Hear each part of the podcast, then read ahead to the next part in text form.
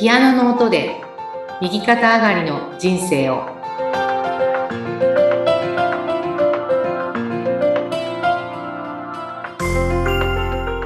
皆さんこんにちは。きつねコンビです。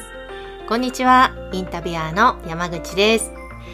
さて、人の話を聞くということについて前回伺いましたが、今日また素敵な体験談があるということで教えてください。はいそうですね。あの聞くっていうねことを前回もお話しして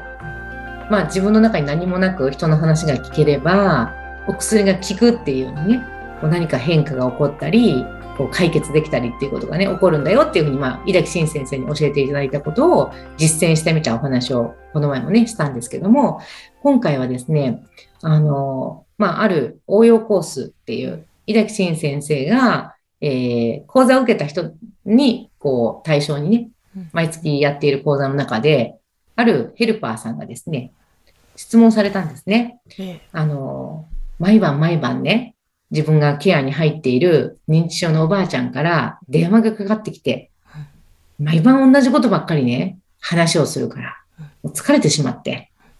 こういうのってどうしたらいいんでしょうかっていうふうに、まあ、質問されたんですね。はい。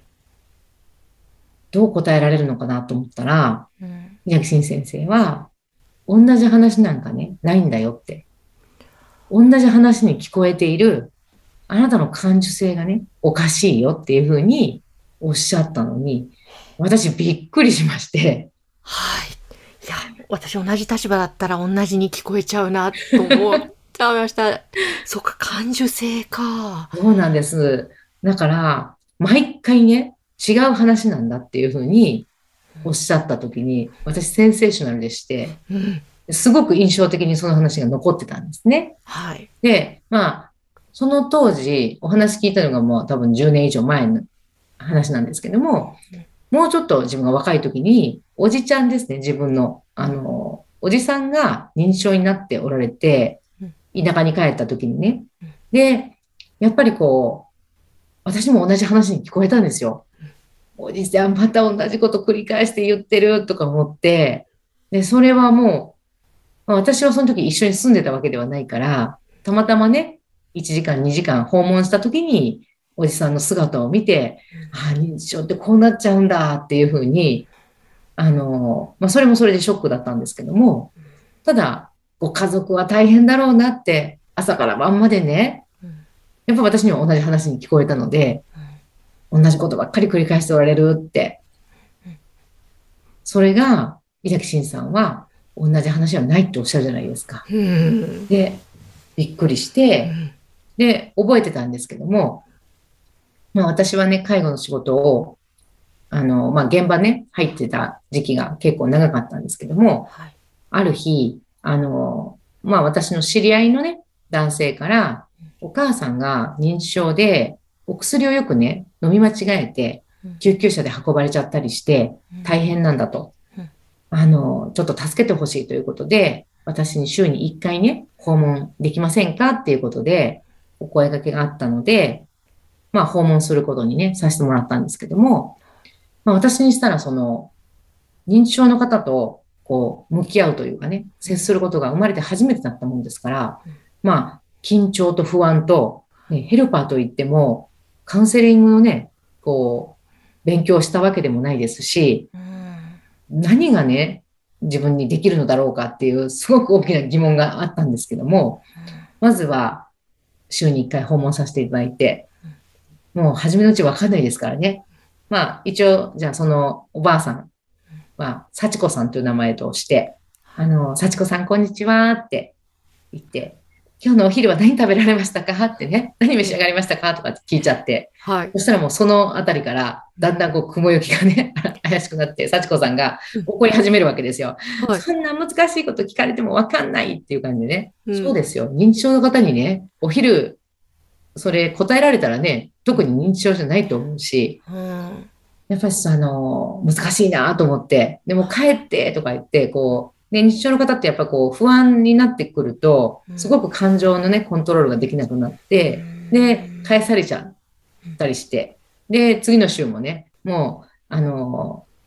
家に入れてもらえないとかね、あったりして、初めの頃かなりこう苦戦したんですね。はい。で、そうだそうだと。人の話を聞くっていうね、ちゃんと人の話を聞くっていう姿勢がまずね、大事だと思ってうん、で、お話の聞く、そしてね、あの、あ門の間にね、新聞の文ですね。うん、耳、で、傾聴の聴、そしてね、ちゃんと心というか何もなく人の話が聞ければね、いいんだっていうふうに感じて、あの、また挑戦が始まったんですけども、まあ、ある時ですね、幸子さんは子供の時の話だったら、すごくスムーズにうん。できるっていうことが分かったんですね。うん。で、あ、これだったら幸子さん喋れるんだと思って、ね、まあ、どんなところに住んでたんですか？とか、ね、何人家族で暮らしておられたんですか？とか、その当時はどんなね、服を着てたんですか？とか、どんなものを食べてたんですか？とかもうね、どんどんどんどん私もね、こう聞きたいことが、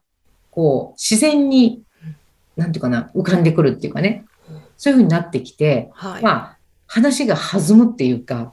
もう、どんどんどんどん幸子さんはお話ししてくださるようになって、ええで、私も次の訪問が自分も楽しみに、もうこう目に浮かぶというか、浮かぶんですね。うん。あの、幸子さんの生活が。うん。その、ね、子供の時にお父さんがね、自転車でカニを買いに行ってくれて、ね、そのカニをね、家族みんなで食べたんだよとかいう話とか、水を引くのにね、裏の、こう、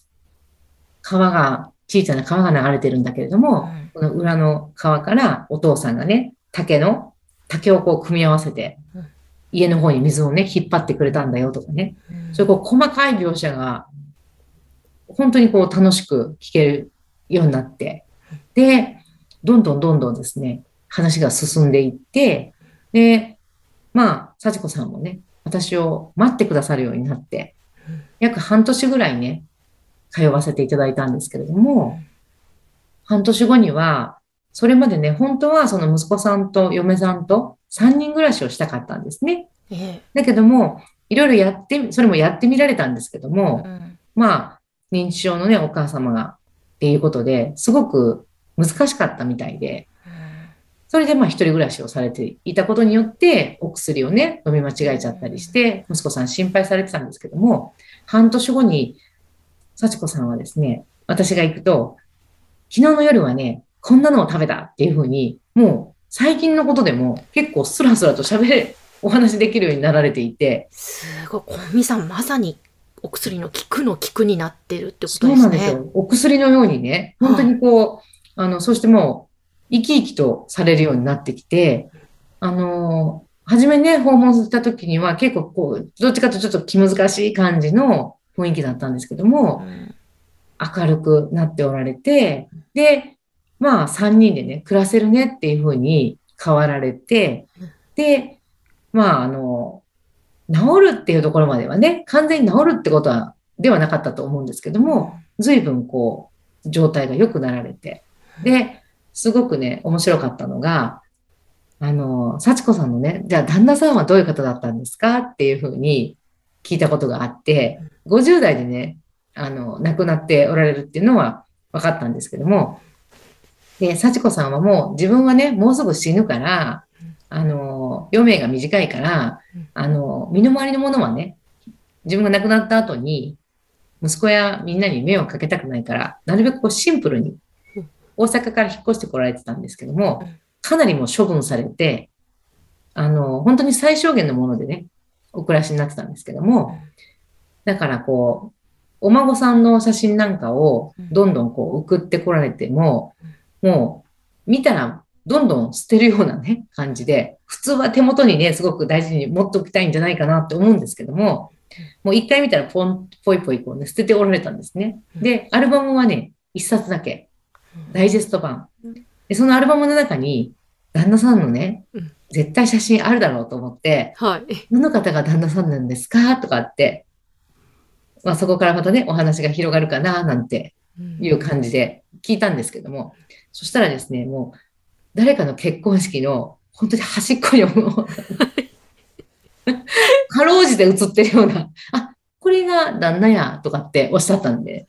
本当にもうおかしくて、あの、あ、旦那さんは幸子さんにとっては、まあ、そういう存在だったんだなっていうふうに、あの、なんともね、ここはあのユニークっていうか、ユーモアのね、ある、あのうん、お答えだったんですけども、うん。大爆笑してしまいまして、でまあ、そんなね、アルバムに、最後のページにねうん、私と幸子さんが一緒にこうね、写真撮ってもらった二人のね、ツーショットをね、もう最後のページにね、あの、貼り付けてもらってたのを私発見した時はやっぱもうすっごい嬉しくて、えー、嬉しいですね。もうね、ほんとうるうる、うるうるしちゃいましたね。あやっぱりそれぐらい、こう、人の話を何もなく聞くっていうことが、これだけね、やっぱりこう、人の、こう、気持ちとね、交流できるんだなっていうことーを、そういう経験をね、させていただきました。うわ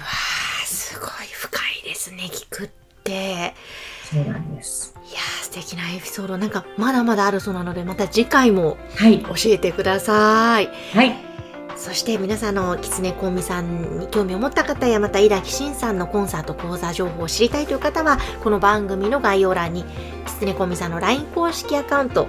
掲載しておりますのでぜひそちらからご登録お願いしますコンビさん今日もありがとうございましたありがとうございました。